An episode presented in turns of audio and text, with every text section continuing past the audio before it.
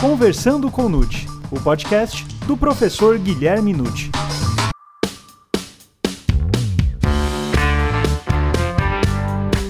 Olá, sejam bem-vindos a mais um episódio do podcast Conversando com Nute. Dessa vez, o assunto é sobre um tema importantíssimo para o momento que todos nós estamos vivendo. Fique ligado, pois no programa de hoje, o professor Guilherme Nucci analisa a lei penal brasileira e o novo coronavírus.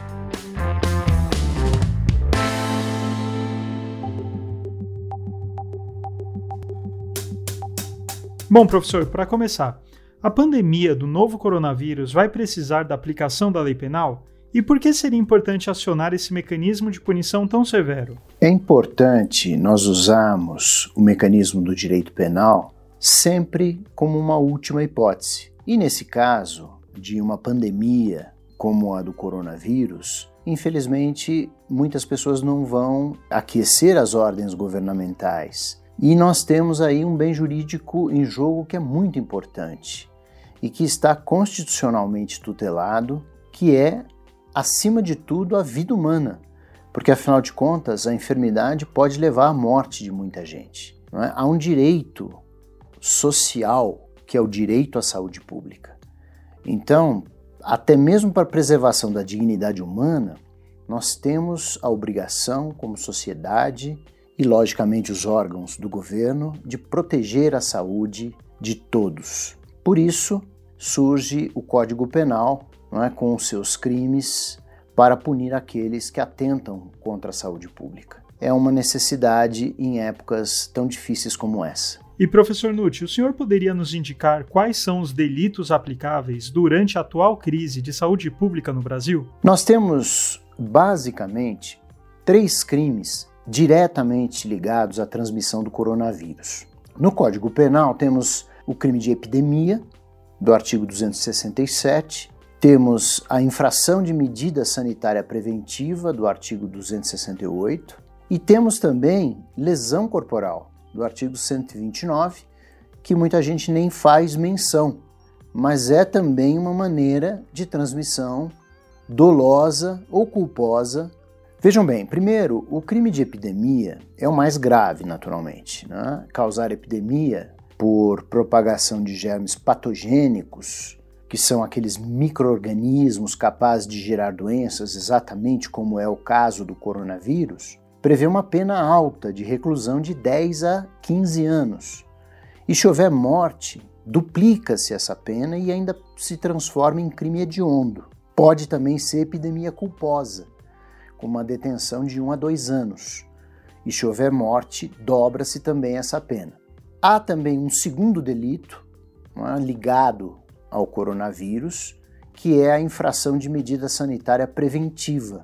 Essa é uma infração de menor potencial ofensivo, com uma pena de detenção de um mês a um ano e multa. Se o infrator for funcionário da saúde pública e desrespeitar a medida sanitária preventiva, ele pode receber uma pena maior, assim como o médico, o farmacêutico, o dentista e o enfermeiro, segundo o Código Penal porque são profissões da saúde e, portanto, tem que dar o exemplo. Existe um terceiro, que é o crime de lesão corporal, que nem sempre, como eu disse, é mencionado, mas ele também pode ser considerado no contexto da transmissão do coronavírus. É preciso lembrar que hoje a posição do Supremo Tribunal Federal, quando se dá, fazendo uma comparação, a transmissão do vírus da AIDS, o HIV, entre duas pessoas, sendo que um agente passa para o outro de propósito, significa, na verdade, um crime de lesão corporal e que gera uma doença crônica, portanto, uma lesão corporal gravíssima. O Supremo Tribunal Federal não entende mais que seja tentativa de homicídio, porque a AIDS é controlável por medicamentos. Então, fica entre duas pessoas, significando, portanto, que é uma lesão corporal.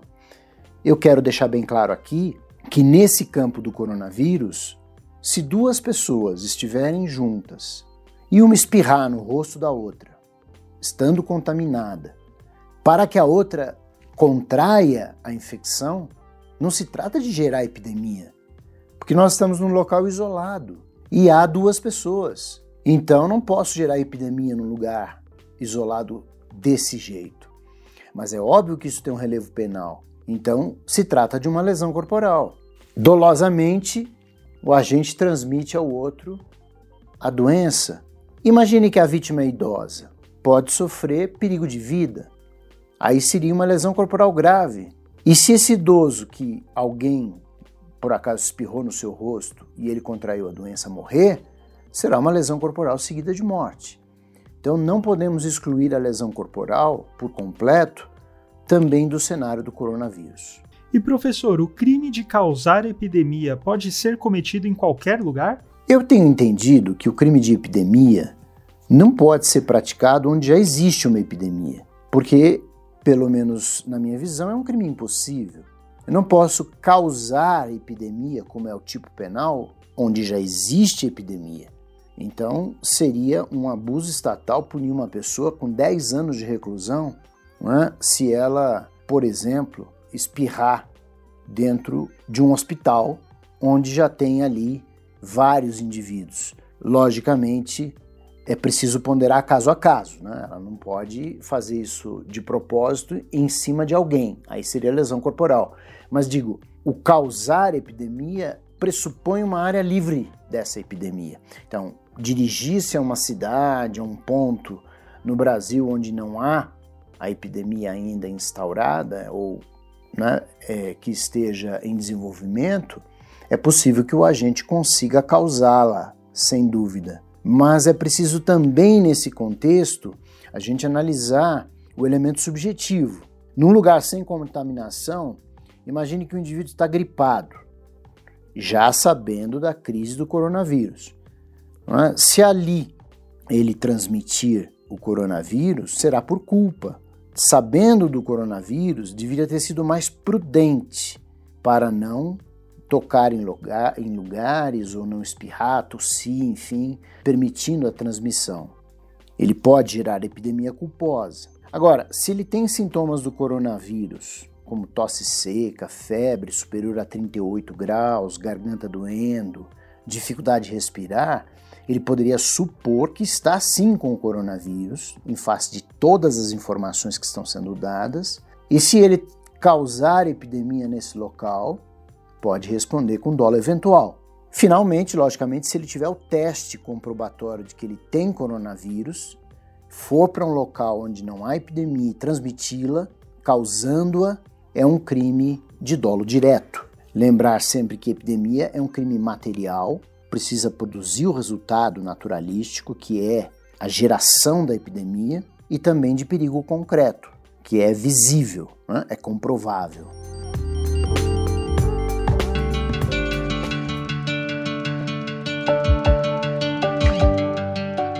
Professor, para fins penais, há diferença entre epidemia e pandemia? Sim, existe uma diferença conceitual entre epidemia e pandemia. A epidemia é o contágio e infecção de várias pessoas por uma doença acima do esperado, de maneira rápida, atingindo vários lugares, como uma cidade, um estado ou até mesmo um país. Foi assim que começou na China, como uma epidemia. A pandemia, hoje até um nome que a Organização Mundial de Saúde utiliza, para uma contaminação de várias pessoas acima do esperado, de maneira rápida e que abrange inúmeros países, portanto, tem caráter global. Esse é o caráter hoje do coronavírus, uma pandemia. É preciso não esquecer também da endemia, que não se confunde com as anteriores, que é uma enfermidade existente com frequência em certas regiões, atingindo um número indeterminado de pessoas, mas que não se consegue evitar por completo, como a febre amarela, a malária em certas regiões do norte do país ou da Amazônia. Mas quem não vai a esses lugares não contrai a doença. Então é diferente de uma epidemia e de uma pandemia. E finalmente ainda se fala em surto. O surto é mais determinativo, é mais específico, eu diria até que é o início, às vezes, de uma epidemia, porque é o aumento repentino e inesperado de uma certa enfermidade num local determinado. Esse surto pode ser contido ou não. Geralmente, quando ele não é contido, ele se transforma numa epidemia e posteriormente pode se transformar numa pandemia. Professor, eu gostaria que o senhor falasse um pouquinho mais a respeito do crime de infração de medida sanitária preventiva que vem sendo anunciado na TV, nos decretos dos governadores e prefeitos e no decreto federal sobre o novo coronavírus. O crime de infração de medida sanitária preventiva do artigo 268, como vem sendo anunciado na televisão, nos decretos dos governadores, dos prefeitos, etc., ele é uma norma penal em branco. Assim sendo, ele precisa de um complemento. Ele não é autoaplicável, porque nós precisamos saber quais são essas medidas sanitárias né, de prevenção para saber, afinal de contas, quem vai infringi-las. É uma lei federal, o Código Penal, e, portanto, precisa de um complemento igualmente federal. Temos agora esses complementos. O complemento dado hoje pela Lei 13.979 de 2020, que fala claramente no artigo 3 em isolamento, quarentena, determinação de realização compulsória de exames médicos, testes de laboratório, coleta de amostras clínicas, etc. Também a imposição de estudos epidemiológicos, exumação e necrópsia e cremação de cadáver, restrição de entrada e saída um país, requisição de bens e serviços, e autorização excepcional para importação de produtos ainda não registrados na Anvisa. Pois bem, essa mesma lei diz que a autoridade competente para tomar essas medidas é o ministro da Saúde ou gestores locais de saúde, que aí seriam os secretários de saúde do município e do estado, se autorizados pelo ministro da Saúde, quando, em que hipóteses os gestores precisam estar autorizados para impor essas medidas restritivas. O isolamento e a quarentena é o principal né, que nós temos visto hoje. Além de exumação de cadáver, entrada e saída do país e importação de produtos. Precisam ter autorização para fazê-lo. Quando os gestores de saúde não precisam de autorização, já estão autorizados pela própria Lei 13.979 para determinar exames, testes de laboratório, para fazer estudos epidemiológicos e para requisição de bens e serviços de particulares sujeitos depois à indenização. Vamos à parte que mais é interessante que a população tanto precisa saber. O isolamento e a quarentena foram disciplinados pela Portaria 356 de 2020 do Ministro da Saúde. Ele autorizou, como gestor da saúde, para impor o isolamento, prescrição médica ou recomendação do agente de vigilância epidemiológica. A gente observa na portaria que esse isolamento poderá ser determinado por médico ou recomendado por agente da vigilância epidemiológica. Só que a recomendação do agente de vigilância epidemiológica, no fundo, tem um caráter de determinação, porque na própria portaria existe aqui um modelo de notificação. Quer dizer, esse agente epidemiológico notifica uma pessoa de que ela precisa se isolar sob pena de responder por isso. Então, no fundo, é, o termo utilizado recomendação não é um conselho, é uma ordem. Então, para evitar problemas futuros de interpretação penal, eu recomendo que nós acatemos a ideia de que o isolamento pode ser determinado por médico ou por agente de vigilância epidemiológica, conforme autorizado pelo ministro da Saúde na Portaria 356 de 2020. Quem não atender, aí sim responderá pelo crime do artigo 268 do Código Penal, que é uma infração de menor potencial ofensivo. Num primeiro momento, lavra-se o termo circunstanciado, não dá cadeia, impõe-se uma transação, uma pena alternativa ou uma multa, mas numa segunda vez pode dar prisão. Então, é bom evitar esse descumprimento. Agora, para determinar a quarentena, que seria a ordem de recolhimento das pessoas nas suas casas depende de um ato administrativo formal e motivado do secretário de saúde do estado, do município, do Distrito Federal, ou, logicamente, diretamente do ministro da Saúde. Então, agora sim, nós temos a possibilidade legal de os governos e os municípios decretarem a quarentena e quem não cumprir poderá ser processado com base no artigo 268 do Código Penal, ao qual fiz referência agora há pouco. Este artigo, este crime, aliás, é doloso. Não existe a forma culposa. E vamos lembrar que este dolo não é de transmitir a doença, é um dolo apenas de infringir a determinação sanitária preventiva. Porque se o dolo da pessoa for sair à rua para transmitir a doença, nós vamos ver se é uma epidemia ou se é uma lesão corporal. Professor, para efeito penal, então decretos estaduais e municipais não têm eficácia? Como eu falei há pouco, decretos estaduais e municipais só têm eficácia se forem assinados, subscritos pelos secretários de saúde estaduais e municipais, porque foram eles os autorizados pelo ministro da Saúde para decretar quarentena. E os médicos e agentes de vigilância sanitária, que não precisam de decretos, para decretar, ou melhor, para determinar o isolamento. Lembrando uma coisa interessante: todo complemento da norma penal é de natureza transitória.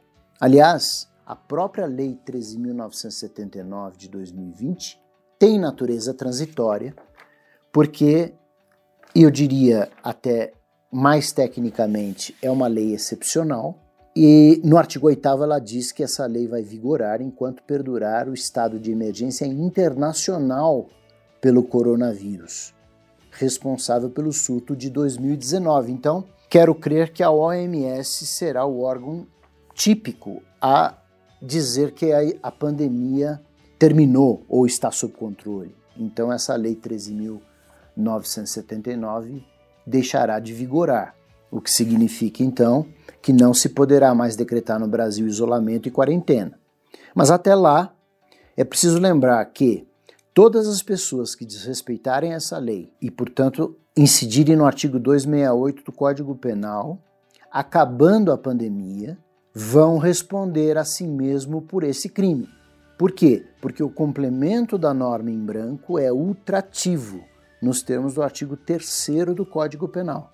Afinal de contas, mesmo terminada a pandemia, quando o indivíduo desrespeitou a determinação de recolhimento, havia perigo à saúde pública. Então, o bem jurídico foi lesionado. Portanto, continuará o processo criminal do mesmo jeito.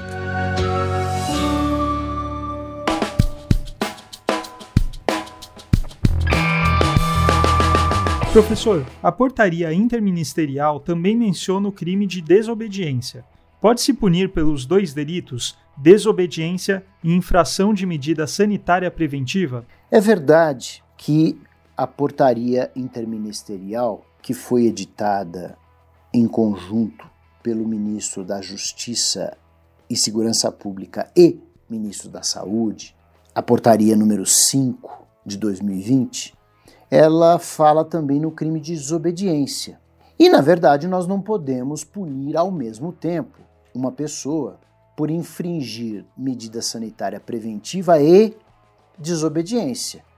Seria uma dupla punição pelo mesmo fato, bis in idem. É um ou outro, conforme o caso concreto. Agora, o que nós observamos é que o crime de desobediência, que é o artigo 330 do Código Penal, foi colocado em caráter residual, não aplicada à epidemia num determinado campo, não podendo aplicar a infração de medida sanitária preventiva, mas havendo uma ordem dada por funcionário público, uma ordem legal que precisa ser cumprida nessa fase difícil, cai-se na desobediência, que também é uma infração de menor potencial ofensivo, com uma pena de detenção de 15 dias a 6 meses e multa. Então é preciso lembrar bem que desobediência só se impõe quando outro crime mais grave não tenha sido configurado. Pode acontecer a desobediência se autoridades policiais mandarem desocupar um recinto e as pessoas não seguirem, ou mandarem organizar uma fila para não haver tumulto num hospital e as pessoas não obedecerem. Enfim, repara-se que, em nome dessa campanha toda em prol da saúde pública, algumas medidas que as autoridades policiais podem tomar, né, na polícia administrativa que ela tem, de organização da sociedade, não sendo obedecida, ela pode é, autuar aquele desobediente como infrator. E lavrar o termo circunstanciado, encaminhando ao juizado especial criminal. Professor, como deve o poder público atuar no tocante aos presos? A questão dos presos é uma questão muito difícil. Muito difícil porque nós temos batido na tecla de que o sistema carcerário como um todo acabou falindo por falta de investimento do Poder Executivo. Então hoje nós temos sim presídios fechados superlotados e que, eventualmente, se alguém levar lá para dentro, por alguma razão, o coronavírus, pode infectar os demais presos, inclusive pelo ambiente insalubre no qual vivem. Mas o que fazer nessa hora? Muitos que estão no regime fechado estão cumprindo penas altíssimas, outros são criminosos violentos, outros têm prisões preventivas decretadas justamente por, de alguma maneira, lesionar a ordem pública. Então não há possibilidade hoje de sanar um problema grave de superlotação quando a sociedade toda livre está também em quarentena. Quer dizer, não tem sentido nós pensarmos em soltar do regime fechado nenhum tipo de preso. É preciso garantir ao máximo que o coronavírus não ingresse nesses presídios, portanto, proibindo visitas, que eu acho uma medida positiva. Agora, no semiaberto, em que são colônias penais mais livres, não há celas fechadas, com muito mais razão, não há necessidade de soltar as pessoas, a não ser dentro de um programa de progressão, de livramento condicional, é? e, por hora, proibir a saída temporária para que aquele preso que saia não traga para a colônia o coronavírus. Não adianta soltar todo mundo simplesmente. O que se pode fazer é acelerar o processo para a progressão, é acelerar o processo para o livramento condicional, sim, sempre que possível. Mas volto a repetir: soluções drásticas de soltar todo mundo para uma sociedade que, que está enfrentando uma crise gravíssima de pandemia. E digo mais, uma crise gravíssima de desemprego, de falta de salário, enfim, uma crise de que a sociedade fora do presídio já está sofrendo. Quer dizer, soltar os presos sem condições de estar em convívio social é piorar essa situação. E, finalmente, quando nós falamos do regime aberto, os presos já estão em casa. E, portanto, não há nada a fazer a não ser também decretar quarentena para eles.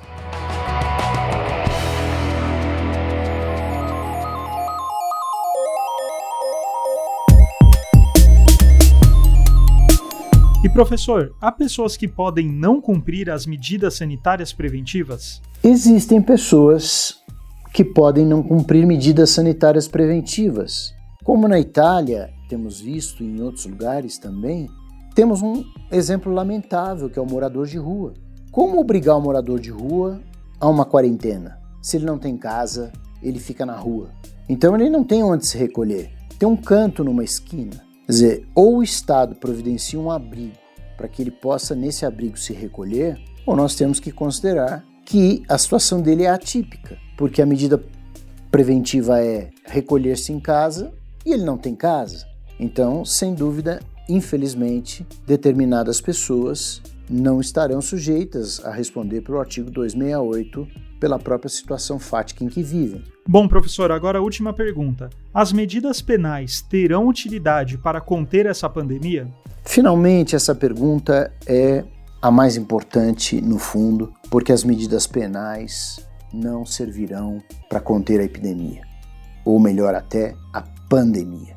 As medidas penais são a última cartada do Estado para resolver problemas específicos de pessoas que não querem cumprir quarentena ou isolamento, por exemplo. Mas o mais importante de tudo é a conscientização. Sem conscientização das pessoas e a colaboração de ficarem nas suas casas, de não transmitirem o vírus, de se cuidarem na higiene, etc., como as campanhas do Estado vêm demonstrando, não serão as medidas penais que vão resolver esse problema. É um problema geral da sociedade e é um problema maior que envolve ética, que envolve é, valores morais, enfim, que envolve solidariedade.